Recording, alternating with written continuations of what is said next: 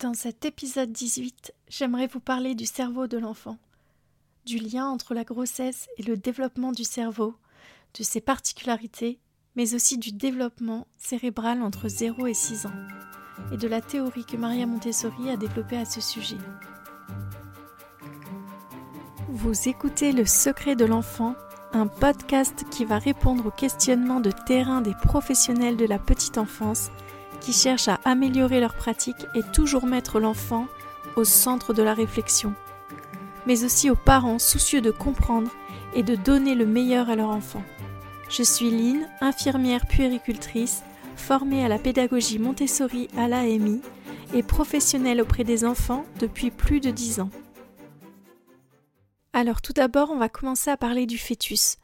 Que se passe-t-il avant la naissance? Quelles sont les prémices de la construction du cerveau de l'enfant?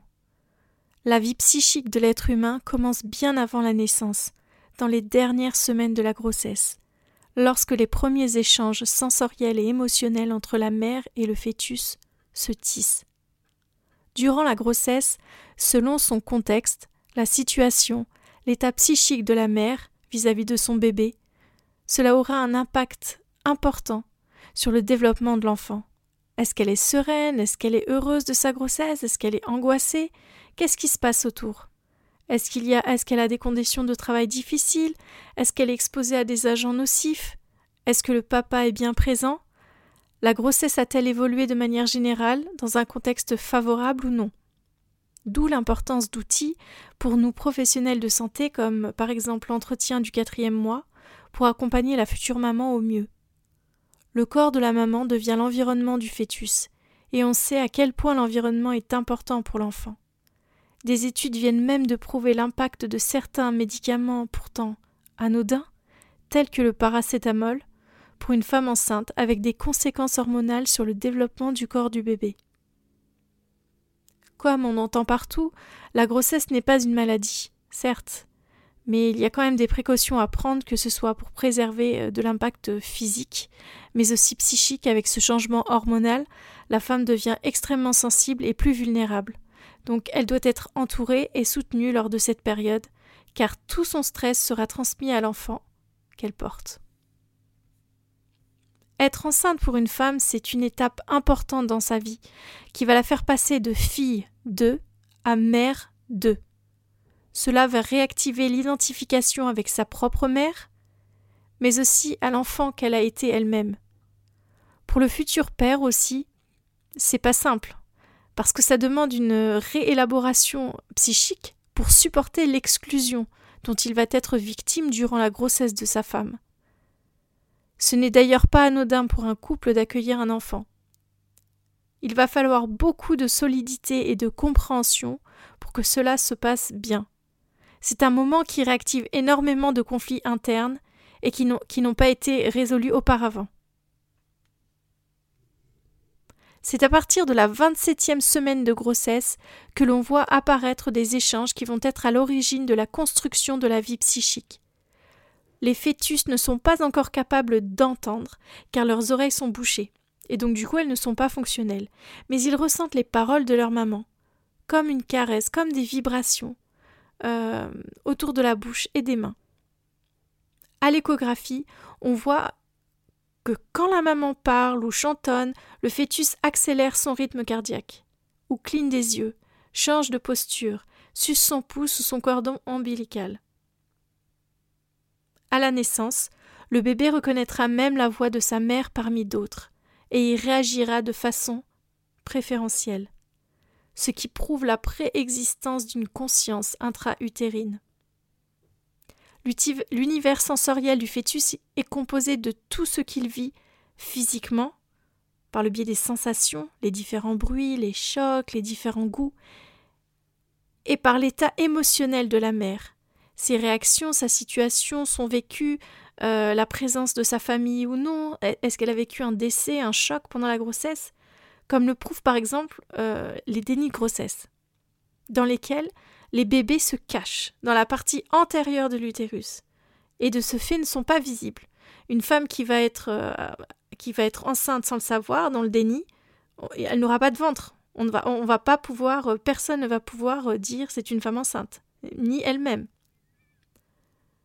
Et dès que la mère prend conscience, ou dès qu'on lui apprend, par le biais d'une échographie ou je ne sais quoi, par le biais d'examens médicaux, qu'elle est enceinte, dès qu'elle prend conscience de la présence de ce bébé, boum, le ventre sort en l'espace de quelques heures. La connexion ultra rapprochée, la fusion de ces deux êtres est incroyable. La relation mère-fœtus est si imbriquée que tout ce qui impactera la mère impactera directement de la même manière le fœtus. J'ai même lu que certains chercheurs font un lien entre dyslexie et grossesse, mais aussi euh, troubles des réflexes archaïques et grossesse, certaines malformations. Si la mère est angoissée et que cela se prolonge après la naissance, vers une dépression postpartum, cela peut altérer la relation et va plonger le bébé dans un monde relationnel froid. J'ai travaillé en unité mère-bébé et j'ai pu prendre en charge des mères euh, donc dépressives avec leur bébé. Ces bébés avaient énormément de difficultés à entrer en relation. Soit ils détournaient la tête quand les soignants ou les psychologues de l'unité essayaient de communiquer avec eux, de les éveiller, soit ils s'endormaient. Leur visage présentait un enfermement visible, avec peu ou pas de mimique, pas de sourire-réponse, pas d'observation, euh, pas de suivi du regard, qui fait le lien même avec un tout petit. Alors par rapport à la pédagogie Montessori, quelles sont les recherches de Maria Montessori sur le développement cérébral de l'enfant? Lors de sa conférence de Rome en 1951, Maria Montessori présenta son travail sur les quatre plans de développement de l'homme. Quand on observe ce schéma, on remarque la grosseur, parce qu'en fait, euh, c'est représenté euh, par l'importance. En fait, c'est un espèce de schéma. Qu'est-ce qui est important, qu'est-ce qui est long, enfin, sur les, un schéma qui est divisé en quatre parties. Et ce qu'on observe sur ce schéma, c'est la grosseur de la représentation de la période 0,6, mais encore plus grosse, euh, la, période 0-3 ans. Et même un petit peu avant, on voit l'inscription formation de l'homme, avant la naissance. Ce qui signifie que c'est à ce moment de développement, donc situé entre 0 et 6 ans et la grossesse, que l'enfant se construit principalement. Il construit sa personnalité, ses compétences sociales, psychiques, cognitives, ce qui va lui permettre de s'adapter à la vie extra-utérine qu'il aura, aux épreuves, etc le petit enfant traverse de multiples périodes sensibles de 0 à 6 ans, qui le rendent extrêmement sensible et sujet à absorber tout ce qui l'entoure pour l'intérioriser. C'est une faculté extraordinaire qui le rend capable d'apprendre en très peu de temps ce qu'il nous faudrait des années pour apprendre, nous adultes. Selon certains chercheurs, il nous faudrait 40 ans pour apprendre ce que l'enfant apprend en 3 ans. C'est une capacité sensorielle extraordinaire. Malheureusement, cette hypersensibilité absorbera aussi les événements négatifs, tels que les gestes brusques, le manque d'empathie, la violence, les non-dits, et activeront plus le cerveau reptilien, qui développera donc des réactions impulsives de peur et d'agressivité chez l'enfant. Ce sont les moments passés auprès de votre enfant qui influeront sur sa manière future de vivre sa vie, de répondre à, des problématiques, de se positionner. Alors comment, en tant que parent ou pro de la petite enfance, est-ce qu'on peut soutenir l'enfant à grandir le mieux possible? Le rôle des parents et des pros de la petite enfance durant les premières années de la vie d'un enfant est capital. Et je pense aussi au personnel, euh, aux professeurs, aux institutrices, aux instituteurs dans les, dans les écoles maternelles. Pour rappel, c'est entre le 0-6, même si toutes les périodes de la, vie sont importantes, ce 0-6 pour cette extrasensorialité est décisif. Donc le rôle des parents euh, et, des, et, des, professionnels est capital à cette période de la vie. À cause de la croissance du cerveau, euh, dont je parle depuis le début de cet épisode. Qu'est-ce qui est bénéfique pour le petit enfant et sa croissance cérébrale? Alors on peut mettre en place des petites choses vraiment simples et basiques, mais qui ont leur importance, qui sont fondamentales, qui sont le socle, euh, le, socle de, de ce développement cérébral.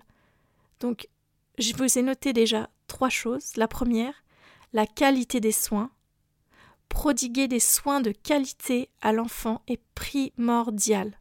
Être pleinement conscient, présent et dans l'instant avec l'enfant lors d'échanges, euh, lors du bain, des repas, euh, des temps de jeu, des temps d'éveil. Les écrans ne doivent pas interférer dans la relation avec l'enfant, ni rien d'autre. Pas de discussion avec ses collègues, euh, on est avec l'enfant en conscience. Même si cela peut paraître anodin, c'est important. Vous êtes là, présent pour lui psychiquement, vous l'écoutez babiller, vous l'observez, vous interagissez avec lui, vous lui parlez, vous, vous lui expliquez ce que vous faites à son corps. Et vous agissez avec des gestes lents et doux, qui respectent son schéma corporel, son développement, son hypersensibilité. On ne soulève pas un enfant par les pieds lors du change, par exemple, mais on glisse délicatement la couche sous son dos. En deuxième point très important, ça va être l'accueil des émotions de l'enfant. Favoriser l'accueil des émotions de l'enfant et les respecter.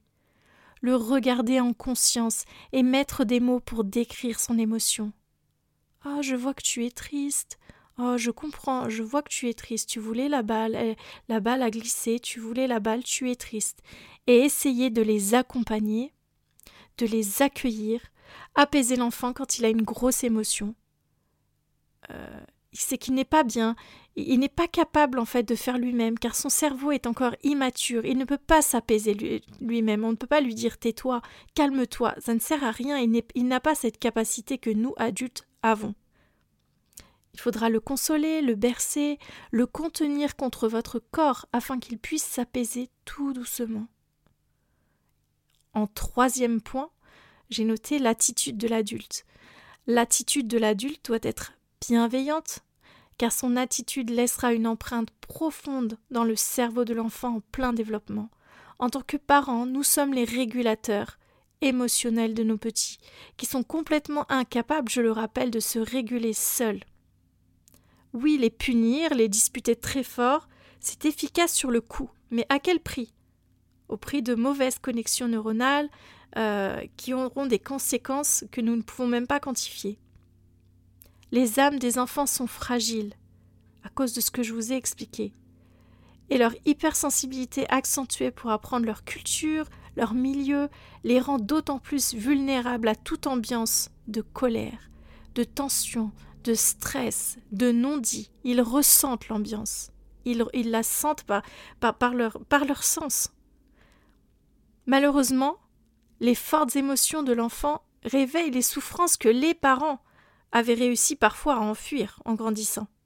Et c'est pas pour rien que l'on dit que le métier de parent est le plus difficile du monde, car il fait appel à des choses très profondes de notre histoire et de notre construction. Quand cela devient trop difficile, il ne faut pas hésiter à passer le relais et à prendre du temps pour soi. Cela sera profitable pour tous et l'enfant pourra retrouver des parents heureux.